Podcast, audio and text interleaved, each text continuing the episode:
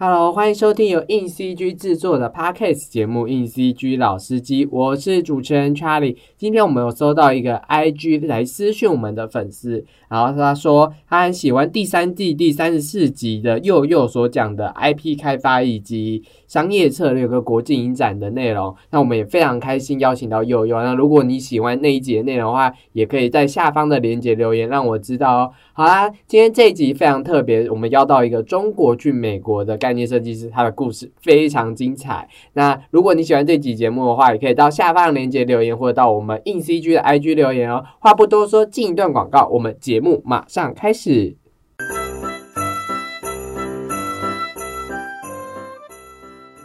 嘿嘿，趁着圣诞老公公还没来，先躲好，等到抓到他，我要带给小美看。哎咻哎咻，这个烟囱怎么那么窄呀、这家的小孩哦，原来是坏小孩啊！那要给的礼物是……哎，什么坏小孩？不要乱说话！你是谁呀、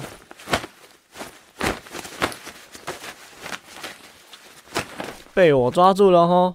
来看看你原本要给我什么礼物？哎，这是硬 CG 第五十三期杂志《Unreal Engine Five》虚幻引擎，革命性的创作新纪元，将带领读者了解 Unreal Engine 5。杂志内容包含二零二二年算图软体使用大调查、产业人士分享未来趋势、U 一五应用案例与教学。想跟上 U 一五的潮流吗？快来购买本期杂志吧！博客儿现正热卖中。我嘞！圣诞礼物怎么变夜配大会了？你要绑我到什么时候啦？节目要开始喽！好，那我就先欢迎我们的来宾出场。那可以先跟观众、听众简单的自我介绍一下。呃，Hello，大家好，我叫 Prog，呃，我是在美国洛杉矶这边做游戏的概念设计工作。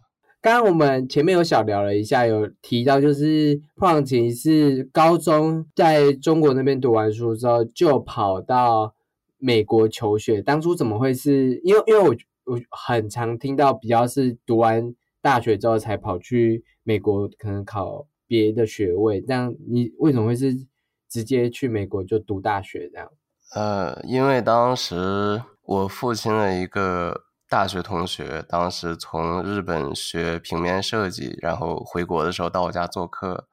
然后我父母就向他咨询了一下去国外留学的一些事情，然后他提到，呃，美国有这个阿森纳这个学校。里面产品设计 （product design） 这个专业非常的在全世界排名比较比较好，然后我父母就想让我去读这个 product 专业，然后但但是当我在后来查询这个学校的其他专业的时候，我发现有叫做 entertainment design 娱乐设计的这个专业，就是可以做游戏和做电影，听起来比做产品对于我来说，对于我高中生当时来说，做游戏的吸引力要大得多，所以就直接选择了这个学校的娱乐 娱乐设计专业。当时是就已经有想说是要朝 designer 这样子的方向走吗？还是是？呃，是的，因为我父母都是美术工作出身，他们我父亲大学的时候学的是油画，然后我母亲学的是国画。他们后来，我爸爸我爸是去了算是广告公司工作，然后我我母亲是呃开美术学校，所以从小都是一直在画画的这个气氛里面。哎，其实很特别，就是是算算是艺术家庭出身的。孩孩子，这这样是不是从小就一直会接触到，就是他们在讲一些美术类的东西呀？是的，是的。但是我小时候很叛逆，我不听他们的。比如说，我妈她她是教呃高中生画画的，然后去考那种像。呃，艺术类的大学的那种高中生，他训练那些高中生，所以他教的一些像素描啊、色彩啊、油画、啊、水粉什么的，我都小孩子非常叛逆嘛，然后我就都不跟我妈学，就自己也有很长一段时间就是不想画画。我跟他们说啊，以后你们都画画，我以后就不要画画。但是到最后还是发现，就除了画画之外，其他的我确实没有太擅长的事情。然后高中大概到高二、高三这样的时候，就决定了哦，还是还是去大学的时候也继续画画好了。嗯，考阿森特是一件很难的过程吗？还是还好？就是因为是去国外考试吗？还是？嗯，我不太确定应该跟什么相比，它会算是 relative relatively 比较难的事情。我以我当时的水平来说，尽力准备了一本我能做到的最好的一本作品集，然后申请的时候也得到了很多在国外的中国人的帮助。他们就是呃之前考大学到美国的这些人，他们会懂得中间需要哪些。文件包括呃，向政府申请的一些文件之类的。当时来阿森特留学的中国人非常少，所以说能够获取到的信息也非常少。然后整个准备留学的过程中，基本上就是自己慢慢摸索，倒也没有说觉得说特别难，因为我也不知道这个学校的录取率是多少之类的。我就是单纯的在学校要什么，然后我就给他准备什么，最后就直接。发过去，然后没想到就除了阿森特以外，有准备其他就是国外的吗？还是国外的就只有准备阿森特这一家？我父母非常想让我学呃建筑设计，或者是 像汽车设计，或者是呃电影之类的，这些他们认为非常呃相对来说。就是正经一点的工作，对 他们觉得玩游戏是非常不正经的事情。但是这个专业就是给游戏和电影，或者是主题公园或者动画之类的这些项目制作一些娱乐相关的设计的。然后他们就会觉得啊，你这个就是想玩，你出去你不是想好好学习，你就是想玩。但是我个人确实对其他的那些专业，我在得知了有娱乐设计这个专业之后，我就对其他专业没有任何兴趣了，所以我就只报了阿森尔这一个学校。因为其他的学校当时在二零我申请的时候，我申请学校的时候是二零一零年，然后当时几乎是没有任何学校有这个专业，你包括阿森尔的这个呃娱乐设计专业也当在当时那个时候来看，也只不过是刚开设了没有几年，非常年轻的一个专业。哎，我自己觉得就是蛮勇敢的，就是高中毕业就直接出国留学这件事情。那你觉得就是刚进美国读书的时候，有没有就是不太习惯，或者是觉得哎环整个环境突变？因为从旁边都是讲中文的，就突然旁边都是讲英文这件事情。有，但是主要不是学校那边让我非常的困扰，而是刚到美国的时候。你需要租房子，你需要办银行卡，需要解决房子的水电费，需要去买车、考驾照，各种各样的事情。所有的这些事情都是，呃，你没办法必须做的。而且我当时英语也不是特别好，就是这些事情去跑政府部门的各种各样的事情，让我非常的头痛。学校那边等正式开学之后倒还好，因为就是。呃，每天就上课，回家做作业，上课回家做作业就好了。其实听起来就是因为要独独自处理一些可能生活上必须要做的事，以及申请一些文件，然后跑政府机关之类的。而且我特别害怕打电话，但当时不仅要打电话，还要用我陌生的语言打电话，而且是那些政府机关的那些那些。地方打过去之后，他们很多人说的英语也不是非常标准的英语，然后就非常的啊，整个过那个过程就特别就很多口音的英语。哦，我懂，你害怕打电话，因为你也没有手势可以比之类的，就是你就是要纯用英文去对谈，对不对？是的，是的，当时真的打电话这个事情，打电话去办水电网，还有煤气，还有天然气，还有这个。呃，去搞定驾照的事情，因为美国这边的车管所 DMV 是非常麻烦的一个政府机构。你去想要获得驾照的话，它中间可能会把你的驾照给送丢啊，或者是要预约考试的时候要一下约出去两个月，然后你这两个月没没法开车，总之各种各样的问题。有，就是就是问题就是各种各式各样，我觉得有点算是就是我我可以懂，就是算。它很必要，它算是就是你维持你的生活的需要，但因为你现在是一个人出去外面，所以你必须就是面对就是这些事情，然后不一定能，而且是在一个异地的环境，不一定能得到就是最直接或最最好的那个管道沟通之类的。但我我想我想回到前面，就是你刚刚说你在高中的时候准备的作品集，高中的时候你准备的作品集是类似像哪一种？是电绘的东西吗？是的，因为当时学校它的在呃学校官方网站上的要求是说，这本作品集里需要有不同来自不同年代、不同背景的设计，比如说一些你可以包括古代的盔甲，或者是现代的武器，或者是未来的飞船之类的。就挑了一些我个人擅长的，主要是，呃，当时来说是科幻方面的东西，所以就画了很多科幻方面的一些武器、呃，车辆，还有一些角色。嗯，理解这样子。好，那你觉得到阿 center 旧图的时候，就是你有修到，就是你觉得他在你在这个四年读的时候，你觉得就是有学收获到什么？就以及它是一个。对你来说是一个怎么样的学校？这样子，总体来说，它作为一个学校的话，尤其是汽车专业还有产品设计专业，都是呃年代比较久远的一些专业。他们非常 professional 的一些老师在这里试图让学生变得非常的 professional，所以他们的要求会非常接近呃现实中工作的那种感觉。比如说，你需要把所有的细节做到非常完美。你需要不光是你这张画，你的设计本身要做到非常完美，而且你需要把它非常完美的打印出来，非常完美的贴到一张呃泡沫板上，然后再把这个泡沫板边边角角处理的非常的干净，然后需要把自己的名字印在一个呃另一张纸上，然后再贴到一张泡沫板上，然后贴到墙上的时候也需要非常的。干净整齐的这种这种 layout，然后把这些东西放在一起之后，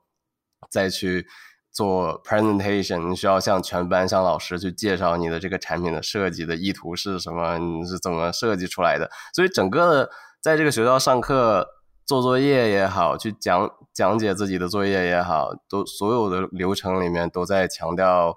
呃，尽量贴近真实工作的感觉。嗯，你从大一从从第一学期，呃，差不多百分之三四十的课是这样，然后一直到大概第三学期开始，可能百分之七八十的课都是这样。他不断的去，呃，让你感觉到自己是在上班一样，而不是在上学。你包括这个学校，它没有宿舍，你是没法学。这个大学没有宿舍，而且整个学校里面的风格是很像一座工厂。所以每天开着车到这个工厂，就非常有上班的感觉，完全不像是在上学。哇，你就是从十八岁开始就来上班了耶，边上班边学习这些事情啊。然后我们专业的话，我们大学整体氛围是这样。然后我们专业的话，差不多也是这样，但是会更多的有像是给游戏和电影做东西，而不是做产品设计那边。他们需要做出一个，比如说吸尘器的模型；汽车设计那边他们需要做出一个汽车的模型。我们更多的是在电脑上绘画，把这些东西画出来，而不需要去做实体的模型。哦。好险，不用做实体，因为感觉 做实体就是压力会比较大一点，因为好像一个细节不对就哦不对，尤其是他们要求非常完美嘛，所以说。那些模型，比如说你好不容易做了一个月的模型，喷漆的时候一下没喷好，然后就废掉了。哦天哪，这是根本就是 值得爆哭一回的 工作状态呀！第一学期的时候，因为我们呃娱乐设计专业其实跟产品和汽车一样，是在工业设计的这个大方向下面的，所以我们这三个专业一开始从第一学期开始是要有一些呃共同的。一些需要在一起一起上的必修课，对对对。然后我们娱乐设计的这些学生也不得不去学习一些做模型、做实体的东西的呃技巧啊，还有一些呃作业啊什么的，也也有那种花很久的时间做一个模型，然后你可能喷漆喷坏了就就就白做了的那种感觉，而且还有各种。锯木头的作业，各种使用电锯，使用各种呃什么电焊枪之类的，什么都有。啊，锯木头的作业，你们实体要实体成，连木头都要自己来哦。哦，我们学校是有一一个很大的工作间，里面有各种各样的，我不知道中文应该叫什么，table saw，还有呃各种呃 bandsaw 之类的，反正各种切木头的工具。哦，感觉很像，就是这个工厂里面各式各样的，也其实这个大工厂里面 其实各式各样的小工厂都有，木工厂、金工厂什么厂之类的。其实做模型还挺有意思。我在毕业的时候，呃，我第一学期学这些东西的时候，我会觉得啊没有用，学这个干什么？好无聊，而且呃非常的痛苦。我我只想画画，游戏又不需真的木头出来。但是到毕业的时候，我还是哎，可能是受这个学校的影响吧。我毕业的时候还是做了一些模型的，就做了一些实体的模型出来。你你是说为你的毕业制作做一些实体的 玩具之类的，是因为是？呃，是的，因为毕业我们需要把呃毕业作品打印出来，同时需要布置一个展位来呃向来参观的人展示自己的作品。然后我当时就觉得 布置好了那些画之后，所有东西都很平面的贴在墙上，非常空，所以我就搞了一个桌子，然后做了一个飞船的模型放上去。哇，真是学以致用呢。包括我在应该是二零一四年吧，哇，好久以前了，八年以前了。当对当时是当时是暑假的时候，呃，我忘了是第几学期的暑假。回国的时候，就是当时呃那个暑假有从五月份到九月份，非常的久，所以当时在国内待的时间那么长，我就想要不要暑假的时候做一点在学校上学的时候没法做的事情。然后呃，在有一次跟我父母出去玩的时候，就我爸一边开车，我们一边闲聊，然后突然就聊到要不要做一个大一点的模型，然后聊到最后决定把我爸的车拆掉，做一个机器人。当时那个主驾就把我爸的呃一辆皮卡一个一个 pickup truck 给拆了，然后又购买了一些其他的零件，做了一个机器人出来。哇，那这个机器人在哪里？当时是放在呃我家的一个艺术馆，然后后来艺术馆卖掉了，那个机器人被新新买这个艺术馆的人给拆了。哦，可是哇，把自己爸爸的汽车拆掉这件事真的是 非常的对，所以这个学校他教的这些模型的东西，我觉得虽然当时不喜欢，但是后来还是潜移默化的受了很多影响。因为你真正把东西做出来之后，你会发现它给人带来的感觉和冲击力与在屏幕上的东西是完全不同的。尤其是比如说我个人，我非常喜欢军事类的坦克、装甲车这些东西，但直到我在现实中见到他们，我才真正意识到，哇，这原来是。这么大的东西，原来它的装甲是这么厚的，原来敲上去的声音是这样的。有很多时候，现实中能给人带来的体验是很多维度的，它不仅仅是一张画你看到的东西。我还挺感谢这个学校教了我们一些我意想不到的，我不知道自己需要这些东西。我可以共鸣共感的一点就是，很多时候就是不那个维度或是那个实体东西给你的撼动力不不不只是它其实不只是视觉眼睛上的东西，因为我们是人嘛，我们有五感这样子，甚至是触感或者是就是第六感。其实实体的东西也可以造成就是你的第六感的一些震荡之类的，它能给带给你五感的体验是多的，就是一张图可能就是视觉或者是之类一一种感觉，但实体的会有五五感的接触，所以可能会有五种联想，然后这些联想都还可以拼凑一些组合出来这样。是的，然后我觉得这这一场体验都偏疯，这样，我就我觉得真的好好好厉害哦！你 我到现在都觉得你拆掉爸爸的车，爸爸真的是嗯心心脏很大哎，他好厉害，他是个好爸爸。确实非常感谢我父母。OK OK，好，那你觉得就是阿 Center 就是就学之后，你有没有就是除了刚刚那些雕塑课呀，就是印象最深刻的课程，或是有去实习之类的吗？嗯，印象深刻的课程的话，刚一开始刚进阿森那的时候，有一门课是我们拿到的第一门课，叫做呃 VSTEP One Visual Development，它教的全都是呃很基础的透视方面的内容，就是如何在立体的空间之内，呃用线线条来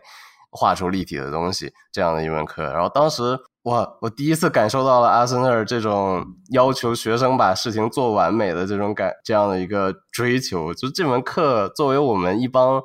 一帮新的学生进入这个学校的第一门课，他要求我们拿圆珠笔在纸上用线条画各种复杂的东西，而且需要画的在透视上特别完美，然后线条也需要不许拿不能拿尺子，要拿手画，而且要画的跟尺一样直，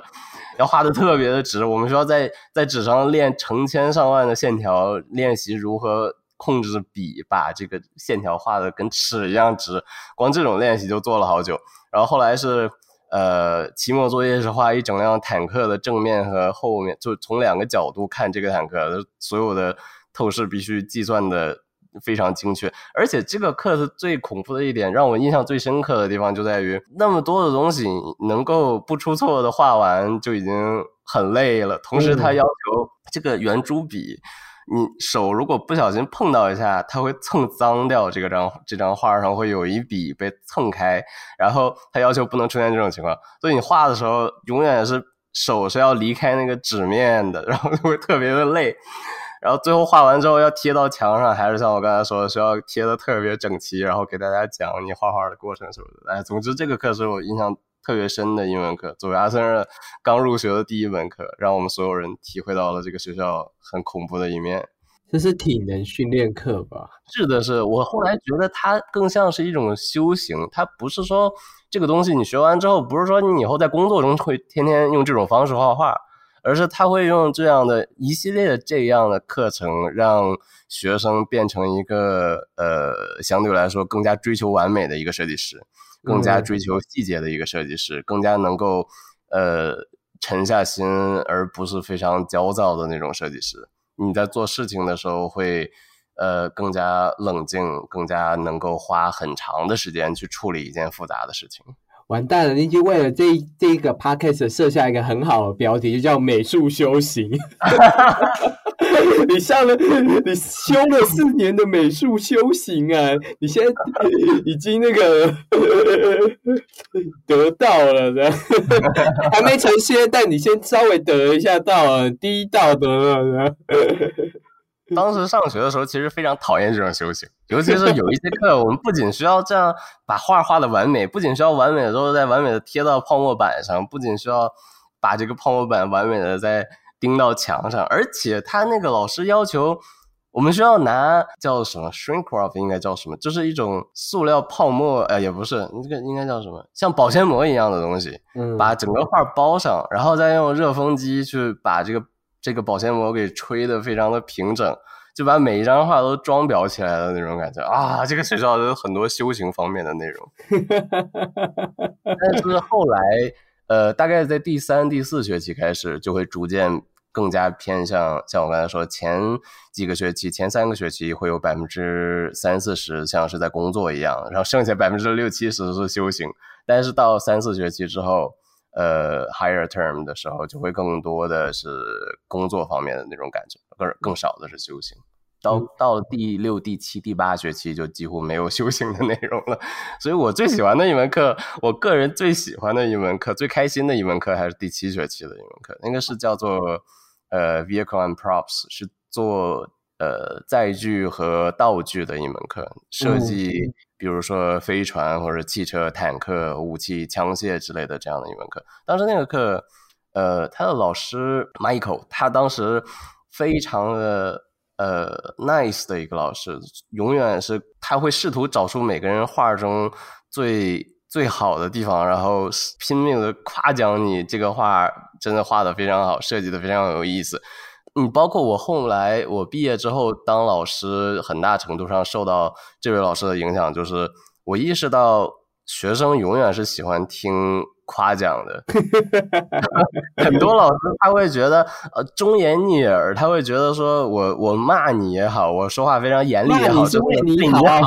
就是对你好。但是大多数时候，呃，可能。也不是所有人都这样，但至少我是这样。就是我听到这个老师在鼓励我的时候，我真的很有动力去画的更好，让他让他不要，我不想辜负他对我的 那种鼓励，而我希望下周的时候他能够，我我的画能够继续让他这么开心。我会非常努力的把这门课的作业做好。当当然到后面也是这门课在第七学期的时候我上的，然后他是呃帮助我完成了一批我个人当时非常满意的一批作品，也间接帮我找到了工作。你刚刚说他一直会鼓励你，但他的鼓励会是是真的，就是是那种发自内心的鼓励吧？是的，是的。他这位老师他非常擅长发现每个学生作品中最，比如说他能看出来这个学生花了很多的时间在某一个方面，他看出来之后就会真的发自内心的。说，我认为你这里画的真的非常好，我能够看到你花了很多的心血在这里。然后或者说你的画画面里面有一些地方处理的非常好，从绘画的角度，或者是说你这个设计，它从设计的角度非常的有意思，你的想法非常好之类的，或者说可能单纯的只是说你这个草图，我非常喜欢你的画画草图的这个画风风格之类的。总之各种各样的角度，它都可以。发现每个学生作品中的闪光处，然后去进行一个鼓励式的一个反馈。那那那会有，就是这个学生其实就这幅画其实就是也没有画的有，有的学生甚至没有画东西，他有些人偷懒，可能这一周他都没有画画，只是上传了一些呃 reference，那叫什么？就是他找的参考图。呃，交上来之后，那个老师依旧会说：“哦，你这个参考哪儿找的？太好看了！”哇，如果我是这个学生，我会羞愧到死哎！哦，老师，你现在在暗讽我，还是真的在鼓励我？啊，我现在说不敢了。后来是呃，我们学校去年找我回去讲课，然后当时我讲的是一门叫做。呃，Mac and Robot 一门课，就是机甲和机器人这种课，这种相关题材的一门课。然后，呃，这门课教了一学期之后，呃，今年的春季，就我现在正在教的，就是呃，包括去年的那个 Mac and Robot，然后还有额外的一门让我教的课，就是这个 Vehicle and Props。是我刚才提到的这门课，就感觉哦，当时当年我最喜欢的一门课，现在由我回去教这门课，真的非常有意思。哦，风水轮流转，命运还命运还是牵引成这个样子。那那就是身份转换成为老师之后，有什么就是就是不同的思考嘛？就会觉得哎哎，这些学生们，哎，是的，我觉得那个老师他当时。那个老师是非常善良的一个老师，他真的很适合擅长发现学生作品中的闪光点。但是我的性格，我其实并不是一个特别善良的人啊，不能说不善良，我并不是一个那么温柔的人。我真的很生气，当一些学生给我交上来一些非常，呃，就明显这周他只画了五分钟、十分钟的那种作品，我看到的时候真的很生气。但是每次看到这种图，我都会想起当时那个当年那个老师在鼓励我的时候。当年那个老师在鼓励所有学生的时候，他也并不是说看到的所有的图都是 都是很努力画出来的。他当时也看到了很多明显没有太努力画出来的图，但他还是呃非常善良、非常温柔的给出了鼓励式的这种 feedback。嗯，所以我在教课的时候也是每次看到有学生不努力的时候，我还是尽量以以以这个鼓励和夸奖为主。嗯。OK OK，就是总总是会换位思考的吧。就是当当当年的你跟就是现在就是同样的课程，你你已经可以就是学习到老师的优点，然后成为你在教学生涯的一个就是一个温柔的提醒，这样就是一个耳边的声音，叫你温柔点。我尽力做到。哇，温柔点哦！我当年对你多温柔。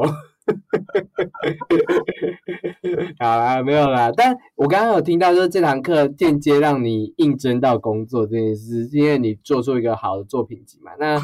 你是怎么进到就是现在这个重生娱乐这间公司的呢？我是二零一六年毕业的，然后在二零一五年的时候，我曾经收到过重生娱乐的一个邮件，是他们的 HR 发给我的，说他当时那个邮件的内容，我现在想起来很好笑。他说我们发现。你喜欢机器人？哎，我们公司做的游戏也有大机器人，要不要来我们公司工作？然后当时我非常惋惜的回复他说：“我正在上大学，我作为一个 international 呃一个国际学生的话，我是没法在毕业前工作的。”然后他们就说：“那你毕业后再来找我们。”所以毕业的时候，当时是二零一六年的四月还是五月？四月底毕业的。毕业之后我就去想去先休息一段时间，但是正好看到重生娱乐的当时的一位呃 art director 呃艺术总监正在 Facebook 上面发消息说有没有人正在找工作。呃，同时我在大学的时候，因为经常在 Facebook 上面发表自己的呃作品，所以说也加了很多业内艺术家的好友。然后当时有一些艺术家就呃在转发我的作品，然后同时到处说啊，这个 Prog 毕业了，有没有公司正在招人之类的。可能呃，我们就当时就是我也忘了是我联系他，然后应该是我去联系他，我是。他的那个 Facebook 的朋友啊，你们是连友这样，我都这样这样的连友。他发的那条啊，对我想起来了，哎，太久了，八年了，我已经忘了好多。他呃六年，当时他是发了一条呃招聘的一条消息，不是很正式的一条消息，就只是说我们 Respawn 正在招人，我们重生娱乐正在招人。然后我在下面回复说，大概意思就是说我可不可以去看一看。然后当时他。那个艺术总监叫张 Park，他当时都。呃，说 OK，那你我什么时候来看一看？我们就约了一个时间，我就去了重生娱乐这个公司。当时我想的是，这样他说的并不是特别正式，而且呃，就是说带我去看看的那种。我知道，我知道，你那时候真的也只是想说啊，去看看而已，对，有点像逛街这样。到公司之后，他真的就是带我在公司里面就工作室里转了一圈，我完全没有意料到接下来发生的是 HR 那边的人还有。公司的一些管理层的人把我拉进了一个小黑屋，然后就开始面试。我一丁点准备都没有，我说我是来玩的，我以为这样只是带我逛一逛这个公司，结果就开始面试了。然后，但是我也确实想在这个公司工作，所以面试的时候。我就努力的在讲我多么喜欢《Titanfall》这个游戏。我《Titanfall》这个游戏，我当时上大学的时候就在玩，我非常喜欢里面的设计。然后他们也问了一些关于呃《Titanfall》的问题，比如说他问我说：“呃，你能不能讲出你最喜欢的机器人是哪一个，以及原因是什么？或者说你最不喜欢的机器人是哪一个？”然后呃，然后当时我还不敢回答，我怕说你们现场是不是有设计这个机器人的人就在现场？然后我说了我不喜欢哪个机器人，我就过不了。是不是内心脑袋突然有很多就是挖陷阱给我跳？我到底要不要跳下去嘞？是的，是的。然后他们跟我说啊，不用担心，你就只管说就好了。然后我就开始讲讲我最呃，我觉得这个机器人哪里还可以设计的更好看一点之类的。现在想起啊，这个小孩子。太自大了，居然说他居然觉得自己可以给这个机器人提建议，但后来你这是出生之犊不畏虎哎，很棒哎！我是说真的很棒，我虽然看听起来很像有点微超破，但我觉得哇！但是后来讲了大概有半个小时左右，我就跟他们聊了大概半个小时关于 Titanfall 的这款游戏，然后他们突然告诉我说：“你其实来面试的不是 Titanfall，你面试的是《星际大战》Star Star Wars 那款游戏。” 他们也太晚才说了吧？那他们干嘛先问那一款呢？没有啦，因为从一开始我就在把话题，因为我个人我真的以为只是在面试下一款《太暗号》的游戏，然后我所有的。脑子里面想的都是 Titanfall 那个戏，我都原来是你主导这些谈话的，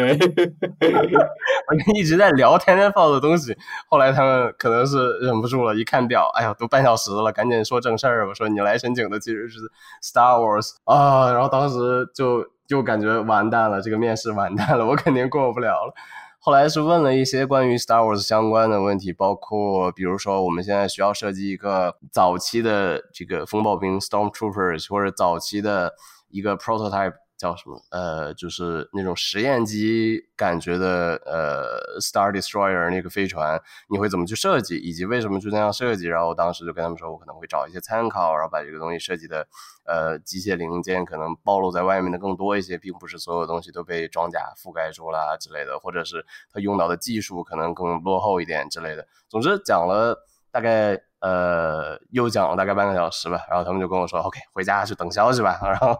我就回家了。后来收到电话说：“啊，面试通过了，然后就入职了，就开始在重生娱乐工作。”哇，本来以为出去玩，然后结果就意外获得工作的机会，真的是 好故事，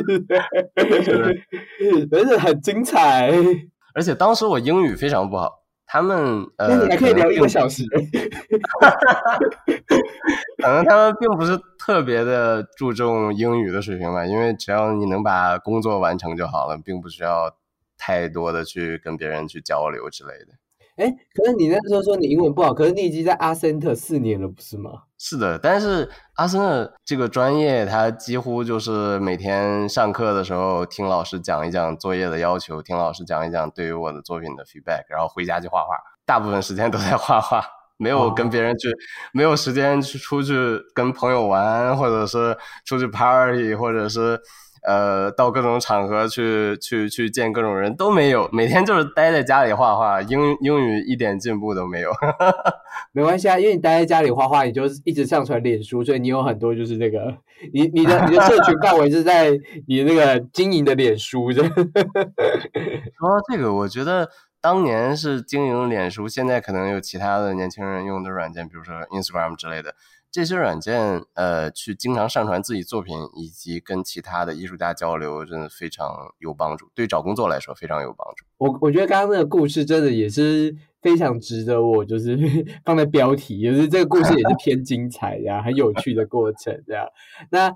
哎，我刚刚又是在做一个称赞，然后没事。好，你后来就是做星际大战的的游戏嘛？那也是做武器跟就是机甲的部分嘛。当时星际大战那边是只有呃，我加入的时候只有三个设计师，所以就不会分工分得非常清楚。每个人都是有时间的话就呃就就现在有什么工作，然后谁有时间就来做。后来是逐渐呃让我做飞船和就是载具方面会多一些。一开始是什么都做的，那什么都要画概念设计的时候，会有就是嗯，哎，其实这个东西你没有很熟悉，因为像星际大战，你你也不是一开始就很熟，那这件事要怎么样去加油？是是，因为星际大战这一个 IP，它就是美国非常有名的 IP，所以很多人他对很多观众也好，玩家也好，对于这个 IP 的理解是非常深刻的。所以给这个 IP 设计，比如说设计一个飞船的话，你就需要详细的设定出这个飞船是哪颗星球上面的什么样的人造出来的，以及这个飞船它可以飞多快，它有什么样的武装、什么样的武器之类的。因为那些玩家、那些星际星际大战的那些粉丝，他们真的会去。非常在乎这些事情。有啊，星际大战都有自己的那个 fan page，不是吗？就是每个记录啊，然后他那个电影只演一秒钟的东西，他们可以记一页之类的。真的是，所以当时我们工作的时候，很大一部分的工作内容就是去星际大战的维基百科去查各种各样的设定，哪颗星球上有什么样的人，他们有什么样的特点之类的，学习整个的这个 IP，而且。Lucasfilm 那边，他们就是《星际大战》这个电影公司，他们会深度的来跟我们这个项目合作，所以他们会经常派人过来告诉我们：哦，你们设计的这个东西是可以放到《星际大战》里的，这个东西是不可以放到《星际大战》里的。而且他们在对于授权去让我们做新的飞船这一点，还有新的机器人这一点是很严格的。比如说，呃。我当时设计的一条主角他们坐的那那那条飞船，它是，呃，一共画了多少？我一共大概画了二百八十多张的草图，才最终确定下来这个飞船要长成什么样。然后我另外一个同事他画那个机器人也是，也是不知画了多少的草图，开了多少的会才最终确定下来。有时候 Lucasfilm 他们甚至会。派他们的艺术总监，甚至是呃 vice president 来我们的工作室现场开会，然后要我们把，因为他们都是非常就是在业内工作了很久的一些资历非常深的艺术家，然后我们也能从他们身上学到非常多的东西。比如说他们在开会的时候给 feedback 给反馈，并不是说像我们在学校或者是我们工作室内部给反馈的时候，可能我需要把。呃，Photoshop 的文件发给我的艺术总监，我的艺术总监给我修改之后再发回来。当时跟 Lucasfilm 那帮人开会的时候不是这样，他们要求我们把我们的画打印出来，啊，然后他们他们打印出来之后，他拿剪刀把我们画的这个飞船给，比如说我打印了六个飞船的草图，他会拿剪刀把某一个飞船的这个引擎给剪下来，然后用胶带贴到另一张画上面，他是用这种方式给反馈，或者是他。把这个纸折一下，说你看这个飞船缩短一点 会不会好看一点？或者是直接拿各种各样的笔在我们打印出来的那个稿子上面去去去画画红笔之类。哇，当时就学到了非常多。我说这样真的非常有效率，而且所有人能够围在一起做这个事情，很有趣。这个讨论听起来有有一点破格，可是感觉又不是传统，那感觉又是一种应该是很很新奇的讨论方式吧？是的，是的，是的。而且而且折纸那些东西哇，偏偏有创，很实体，但却还蛮有创意的，就很像就很像，就是现在，因为我不知道你有没有现在开什么动脑会议，不是都要就是做什么心智图什么的？有些人的心智图就是直接贴便利贴，用实体的纸贴一贴这样。然后就是我就问说，哎，为什么不用打电脑？然后打他说，那实体贴比较有感觉，这样就你可以看到好多点子在上面。我就说，哦，原来是这样子。就是我，我觉得就是这这刚刚有呼应，就是你前面讲的实体的东西比较让人就是哦，确实确实，在你的五感之内，然后你刺激到你的五感之后，说不定就就 就是别的发想或是别的想法，在一碰到那个纸，你可能会哎，那刚好就就这样折就可以变不一样的造型了，因为你 Photoshop 没办法折起来。是的，我感觉他们就是会选择最最没有障碍的一种方式来进行创造。你比如说，我需要拿 Photoshop 来创作，或者是修改，或者是做任何事情的时候，我首先需要打开电脑，我需要打开电脑，再打开 Photoshop，我再插上我的绘图板，再拿起我的绘图笔，再新建一个文件，再选一个笔刷，才可以开始画画。但是他们 prefer 的那些方案、那些形式，就是。没有任何的阻碍，我直接拿过来一个剪刀一剪，然后一贴就完事儿了。或者我拿过一个笔，在你的打印稿上面一画就好了，没有任何的事情需要去前置的事情需需要做的，完全没有。嗯，你只需要把那些纸印下来就好。而且而且现场画的话，画画的话感觉很有趣，这样。效率非常的高。我们当时跟 Lucasfilm 的人开会的时候，一个感觉就是效率非常高，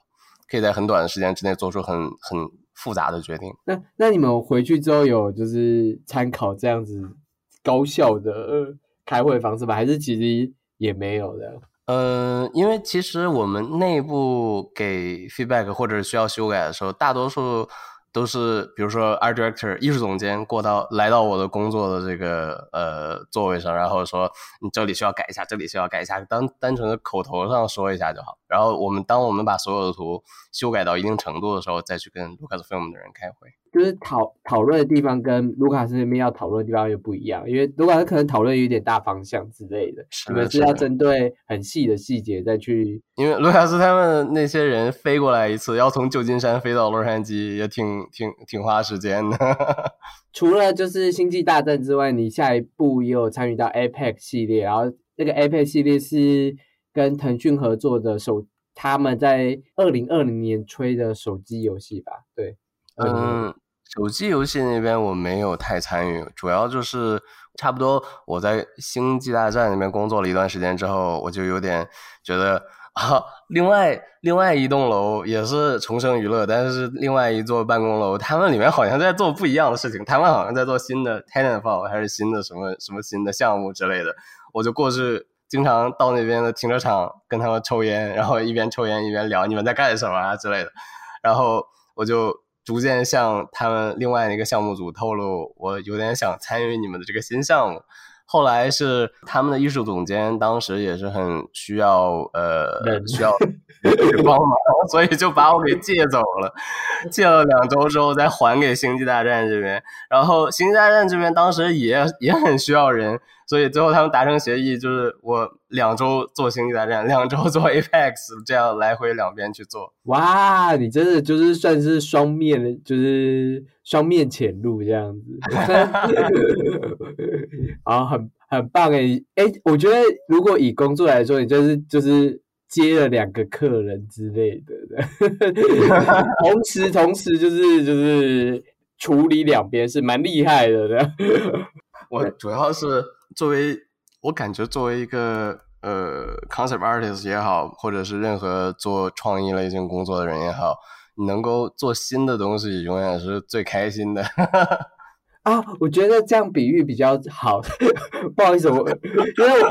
我我曾经听过一个比喻，我觉得很好笑。我跟我我我先简单跟你分享这个比喻，然后我再讲我新的比喻。然后我不我不确定你觉得好不好笑，但我觉得这么好笑，就是有正职跟 freelancer 这种工作之类的。正职就像跟一个另一半谈恋爱，你有一个稳定的另一半，然后另外一半会稳定的给你东西，然后你需要好好经营这一段关系。接案的就很像你有就是。你你你是单单身，但是你到处就是找找人 booking 你的这个交友关系这样子，然后你就到处找人 booking 这样。然后我刚刚听完你那个，我就觉得哇，你像是有两个女朋友哎，就是你你两个你两个礼拜会处理 A 女友，你两两个礼拜会处理 B 女友这样，然后你要一直交然后 A 女友跟 B 女友知道彼此这样，但是他们可以忍受，就是因为他们需要你这样。每次做星际大战的时候，还要跟他们说：“哎，我觉得你们这边比 Apex 有趣。”然后去做 Apex 时，还要跟他们说：“我觉得 Apex 比星际大战有趣。”啊，这家真的很像，就是交交另一半，就是你要跟 A 说 B，B 还好，就你要跟 A 说：“ A，你很棒。”之类的，然后跟 B 说：“啊，B 你好棒哦。”哎，这个这个有意外戳到你的笑点，是。这一段剪掉，不要放到最后录音里面。我要放前面，我觉得这段蛮好笑的。好了好啊，不是，但我觉得就是这这这个证明了，就是你的多方能力，你的就是就是多工，而且我觉得你可以去争取你想要的，然后在这个工作环境，这个工作环境也可以，就是说，哦，你想要这样，那你先过好你的工作，但哎。这个工作你也可以，就是同时兼顾，这样就是一个蛮，我觉得算蛮弹性的环境。你觉得？是的，是的，是的。在 APEC 工作，去到那边的工作跟《星际大战》有什么不一样吗？就是 APEC 那边。哦，还是挺大的不一样。因为 APEC 那边他们是做呃《Call of Duty》那个游戏出身的一批呃工作人员，所以他们在一起合作已经可能超过十年了吧。反正他们。那帮人已经合作了非常久了，整个团队的环境更像是一帮老朋友在一起工作。但是《星际大战》这边，它是为了制作《星际大战》的游戏，呃，成立的一个新的团队，每个人之间并不是特别的熟悉，所以说两边工作起来感觉还是。呃，很很不一样。那在设计上有像就是星际大战，就是有哎很复杂的，就是说哎不行或是行，就是就是就是星际大战在设计上可能会有说哎，可能有它世界观的规定啊之类的。那 A 配会有就是这种限制吗？哦，对这方面的话，Apex 它其实并不是一个呃全新的游戏，它是基于 Titanfall 的世界观，所以说也确实有一些限制，但是限制肯定比星际大战 要少得多。刚刚那个苦笑，我有啊理解了各各各种的意思。星际大战，Lucas 那边他们甚至有一个专门的团队，这个团队他们付工资给这个团队里的人，不干别的，就是审查这些。其他工作室的设计符是否符合《星际大战》的设定？我我我我我可以理解这件事情，因为我不太确定你还记不记得《星际大战八》的电影版，就是因为违背了很多《星际大战》设定，然后就是 粉丝就非常不开心。就是就是你知道吗？你不可以惹你的粉丝不开心，你的粉丝不开心很可怕。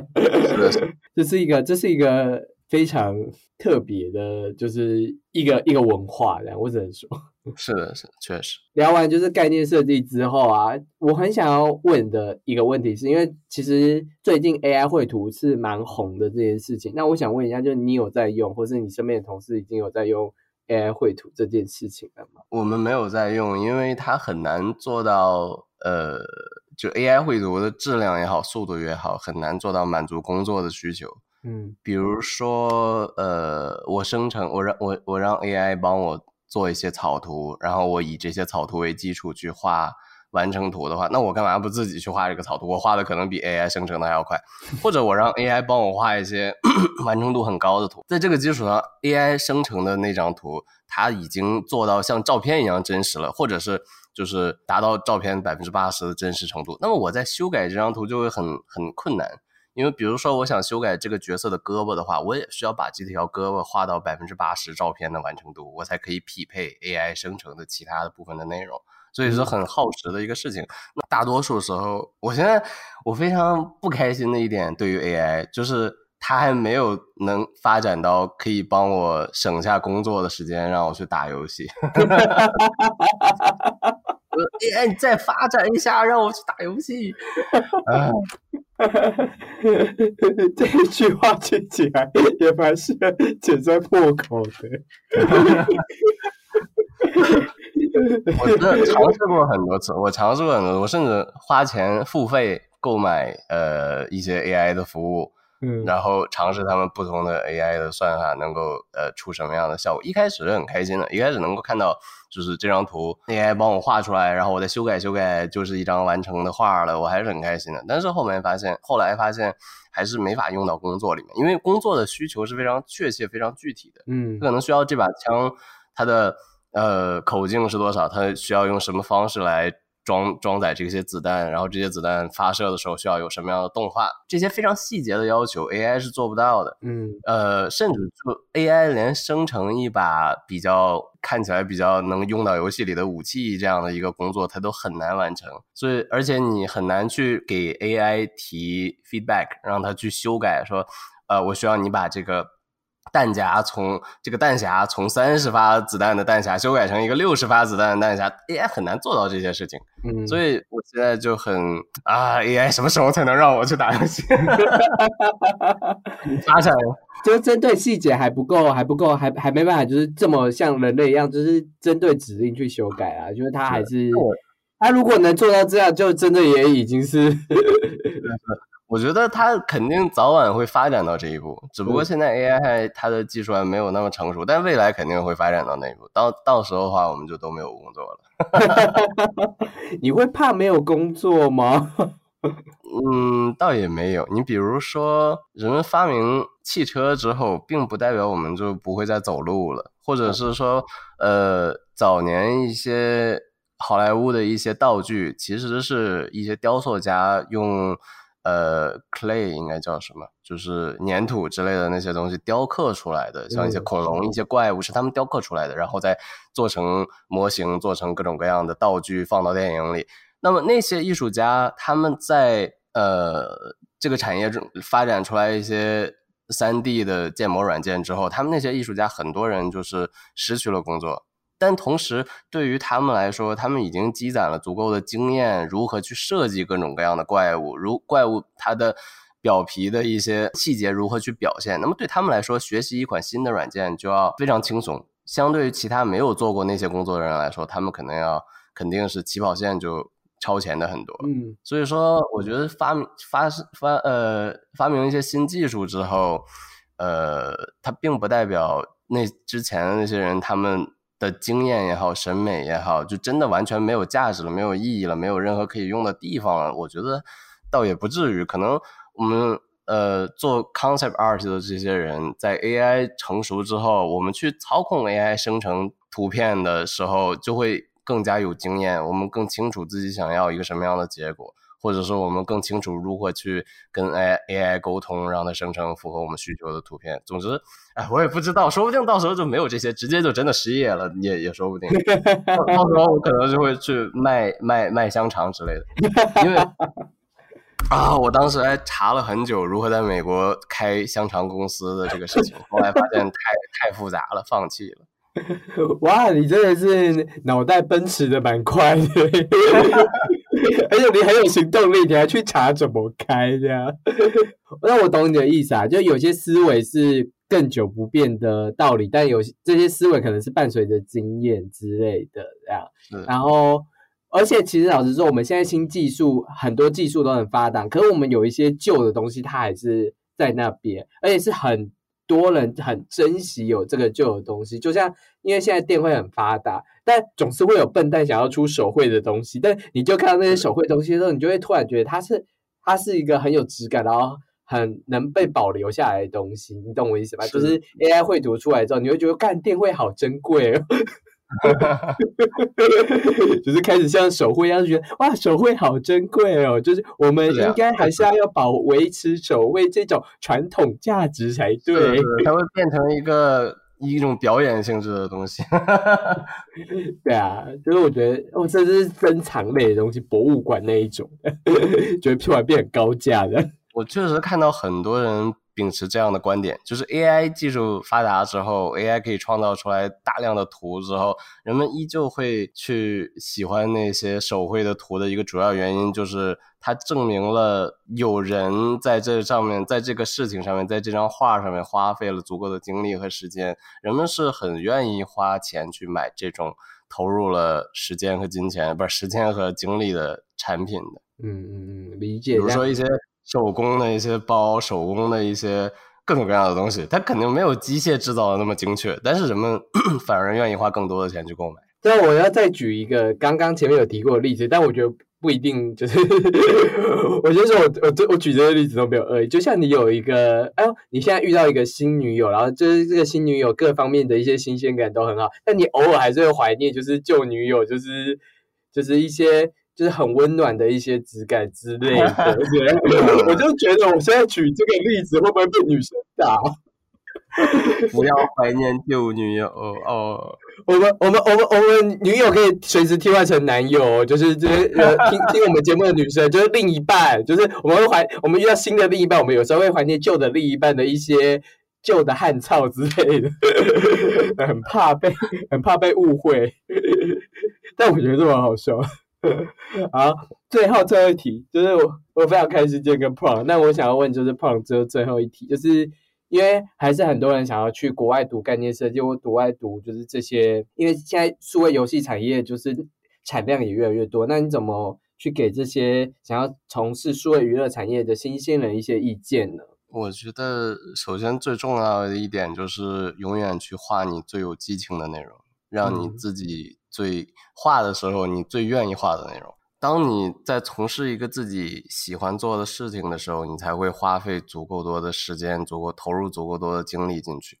比如说，当时我在上学的时候，有很多的课，老师要求我们画的东西，我并不喜欢，所以我会尽量把老师要求的那个 assignment，老师让我们画的那种作业的内容，我会找各种各样的理由去画我自己想画的东西。最后，老师他有些老师会会同意，有些老师会很不开心，给我很低的分数。但是，我现在过了这么多年，回头再看当时的那些作品的时候，就会发现，呃，我在画我自己喜欢的东西的时候，永远是在进步的；我在画我不喜欢的东西的时候，永远只是在应付那些作业而已。那么，进步最快的方式就是去画自己真正喜欢的内容。然后，另外一点就是尽量去多看。和多关注现实里的东西，像我们刚才聊到的，呃，你也说到，就是现实实体存在的东西，你能够激发你五感的各种各样的一些感觉，确实是这样。呃，而且另外一方面，人们在画画的时候，其实并不会大脑中并不会进行很理性的一些思考，嗯，会有一些理性的思考，但是大多数时候都是感性的。比如说，我学了非常多的。艺术的原理，还有各种各样的呃理论知识，比如说光影、透视，各种各样的呃这个叫做构成的知识、比例的知识这些知识。但在我下笔的时候，我画下每一笔的时候，我并不会说大脑中进行了。呃，我在进行大量的计算，我计算我这一笔的弧度是多少，这笔我要画多长，这一笔要下下的力气是多重之类的。我我的大脑中没有这些计算，我只是在凭感觉在画画。重要的是你去训练自己的大脑，训练自己的眼睛，训练自己的手。这些工具是远比 Photoshop 也好，3D program 也好，比这些比那些身外的工具要有用的多。你训练自己身上的工具，这些东西是能够。呃，你无论无论在用什么样的软件也好，无论用什么样的呃媒介也好，去创作物创作你的作品的时候，最好用的工具就是你的眼睛、你的手、你的大脑，去训练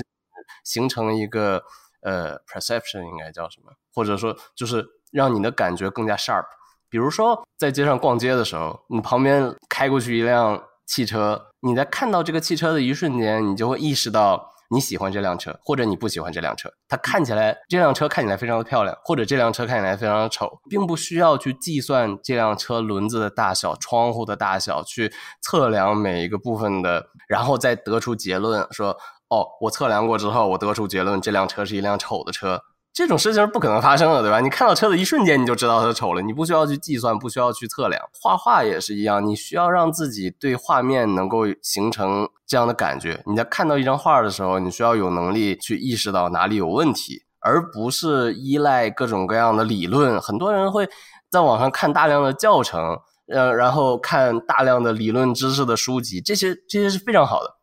看理论知识是非常有用的，我们一会儿可以聊这些话题。但是，就归根结底，看理论是非常有用的。但是，你能不能意识到你一张画好不好，才是决定你最后能不能画出足够好的作品的一个关键。另外一方面，就是回到我们刚才的话题，就是我为什么建议新入行或者是想入行的艺术家们多去看现实里的东西。一个特别重要的原因就是。结合我们刚刚说的这一点，你在看现实里的东西的时候，从中提取出来各种各样的信息，然后这些信息你会是呃有机会把它们用到你自己的画里面，也就是说找参考，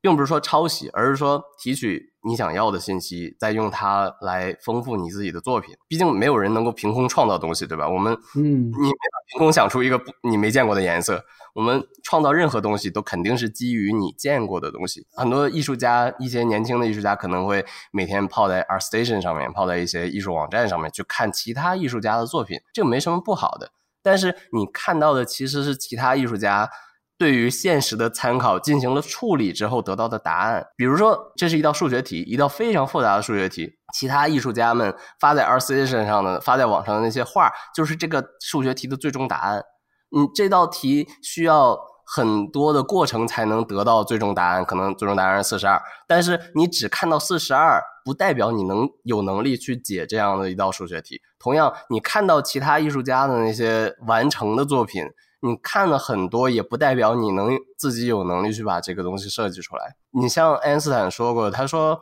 教育的本质就是你学生学完了之后，脑子里能剩下什么，就是呃，我就就。Remember after forget everything，就差不多这个意思。就是你你把学校老师教的东西忘了一干二净之后，你脑子里还能剩下什么？最后剩下的那些东西，就是你受过的教育。同样，画画也更是这样。你那些理论上的东西，你不需要去背诵它的时候，或者说你压根就没有背它，但但是到最后，你剩下的感觉，最终成就你能够把一张画画到多好的一些呃这这样的一个标准。总之，就是多从现实中找参考，然后去分析这些参考，去练习，去利用这些。现实中你得到的感受，去把它们应用到你自己的设计和绘画里面，你这样的过程就是不断在 sharpen 你的一个感官，让你的感官更加的敏感，你能够更加。容易的看到一张画里哪有问题，再用像我们刚才说的，为什么学习理论知识非常有用？就是你在看到哪有问题之后，首先你得有能力看到哪有问题，然后再利用学过的理论知识来分析。哦，这里可能是疏密关系出了问题，这里可能是大中小的关系出了问题，比例上出了问题，颜色上出了问题之类的，可以用理论知识来修补这些问题。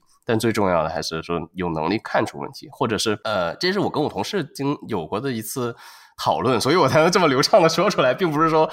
我因为我跟我同事聊过这个话题，当时我同事我们就在聊说，对于一个 concept artist 来说，最重要的是什么？然后我们最后。聊了很久，得出的一致的答案就是，你的眼睛能够看到问题，这是最重要的。对于其实不光是 art 呃 concept artist，对于很多不同领域的 art 呃艺术家来说都是这样。你有一双好眼睛是最重要的，你能够看到别人看不到的问题，你能够比如说这张画五十分，我能看到一些大方向上的问题，我可以把这画提升到六十分。我能看到更细致的一些问题，我就能把这画提升到八十分。我能看到一些大师才能看到的问题，我就修改了这些东西，我就能把这张画提升到九十分。所以，你当你的感官越来越敏锐的时候，你就是能够把画的整个你的作品的这个质量提升的更加推向一个极致的水平。啊，说了好多。很棒。我刚刚听完之后就觉得，天哪，就是我原来我的眼睛这么重要，我是不是应该要再去把度数弄得更准确一点？好眼睛，我前两天刚做了眼睛手近视的手术，是不是应该镭射了把眼睛弄得最好呢？没有啦，我懂你的意思，就是眼睛跟我知道眼睛跟脑袋其实是。我觉得各行各业都都差不多这样，不，然后特别是艺术家用眼睛，但各行各业脑袋永远才是，就是你的思维跟你的经验永远是你往上跳的一个部分，然后这些东西很难量化跟很难言语去讲，但如果你一旦你有这个思维的，因为有时候这个思维是两三年后回顾之后，你突然发现你有这件事情，然后你突然就是审视到，哎，我怎么好像看这件事情跟我三年前看的事情。的想法完全不一样，可能是的有用、有助于就是这个作品之类的，就会这这是一个很难说的事。我也而且我也觉得，就是我刚刚也听完之后，我也觉得就是这其实就是在工作上最后就是累积出来的实力，跟有时候不用累积到几年，但我我很难讲有一个 chance，就是你有一个契机突然转变了，那那个东西就会那个视野就会不一样了。对哦，不过既然你提到这个。除了这些大道理，我真的要建议大家要足够努力才行。因为你比如说那些从大学中经历过美术训练出来的那些学生，他们可能每天要花十个小时，然后一年要花二百天，那就是两千个小时，四年就是八千个小时。当然没有这么夸张，他们大多数人可能没有画这么久。我没有，我我当时没有画这么久，但是我工作了这么多年之后，画的也差不多得有一万个小时了吧？Maybe。所以说，当你每天想啊，我今天努力一个小时，明天努力两个小时的时候，当你觉得这样就已经足够努力的时候，你可以计算一下，你多长时间才可以达到五千个小时，多长时间才可以达到一万个小时，可能要十年、二十年甚至更久。所以，嗯，进步的一个最重要的。途径就是像我们刚才说的，观察，然后提取信息，然后再把它使用到你的作品里面去练习。所以这个过程是真的需要几千个小时、上万个小时才可以让你达到能够找到好工作的水平的。所以大家，呃，我这样说好像在跟学生说话，但是我的建议就是，呃，除了各种各样的道理以外，你也真的确实要花时间去努力去，呃，观察、去画、去练习。你毕竟你不能读了一本。How to play basketball 应该怎么说？呃，就是如如何打篮球这样的一本书，然后你再去读一本呃 NBA 联赛的这个规则，然后你就找到 NBA 的球队说啊，我看过这两本书了，我我可以打篮球啊，教练，我很想打篮球。哈哈永永远不可能发出现这种事情，你需要五千个小时、一万个小时、几万个小时的打篮球的练习，你才能真的去打 NBA。或画画也是一样，就是时间堆出来的事情。好，非常感谢 Prong，最后用篮球来就是回 回回，就是总结，就是我们概念设计师的理论。但我觉得 Prong 这句话总结的很好，你知道为什么吗？因为最近呢，台湾呢，就最近刚好在上来《灌篮高手》的动画电影版这样子。哦，是的，我朋友都都都很喜欢那个。对，所以你的这句总结真的是夫，除了就是。总结一个概念设计要怎么做，还呼应时事呢？就是为这个 podcast 结下了一个非常好的结局呢。好，非常感谢 Pong，就是跟我们这样有说有笑，但我们也其实聊了蛮深入的工作内容，以及就是他求学的过程啊。非常感谢你。那如果就是大家喜欢这期节目的话，可以就是帮我按个喜欢，然后帮我在。就各个 podcast 平台都打五颗星。那有任何就是对主持人的建议，或是哎呦你非常喜欢主持人，或者非常喜欢来宾的谈话的话，也都可以在就是下方的链接，我会提供一个链接，你可以去那边留言，然后留下评论，或是到 IG 私讯我们也可以留下评论。你也可以搜取硬 CJ 的脸书跟 IG，我们都有一些动画类的消息，或是游戏类的消息也可以然后那也非常感谢我们的今天的来宾，就是干。海外的概念设计 Prom 这样，这里就是由硬 CG 制作的 Podcast 节目硬 CG 老司机，那我们就下个礼拜见喽，拜拜，拜拜。